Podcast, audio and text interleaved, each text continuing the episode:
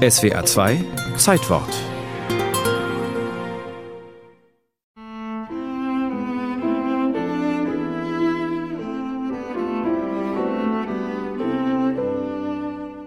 Im April 1643 ruft der schwerkranke französische König Ludwig XIII.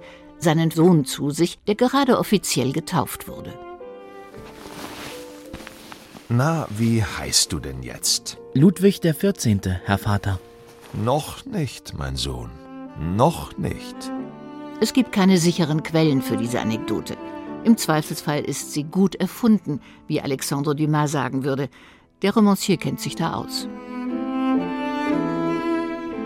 Heute vor 378 Jahren bekommt das voreilige Kind Recht.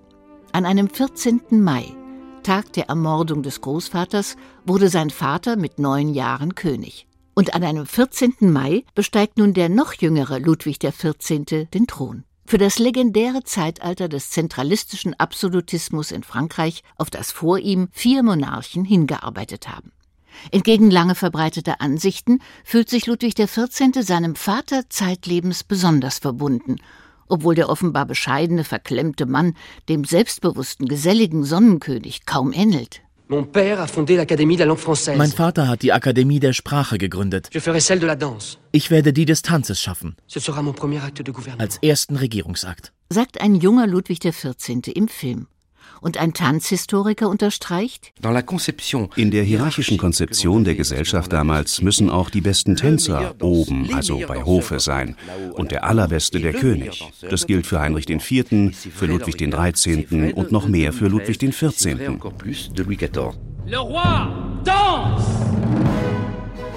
Ludwig XIII. tanzte nicht nur, er komponierte sogar, angeblich diese Weise. Ein gewichtiger Unterschied ist jedoch, dass der Tanz für den Sohn wie alles andere zu seiner Machtstrategie gehört. Die Musik repräsentiert die allgemeine Harmonie. Sie hat in der Staatsordnung, die ich schaffen will, eine politische Rolle zu spielen. Sie dient mir.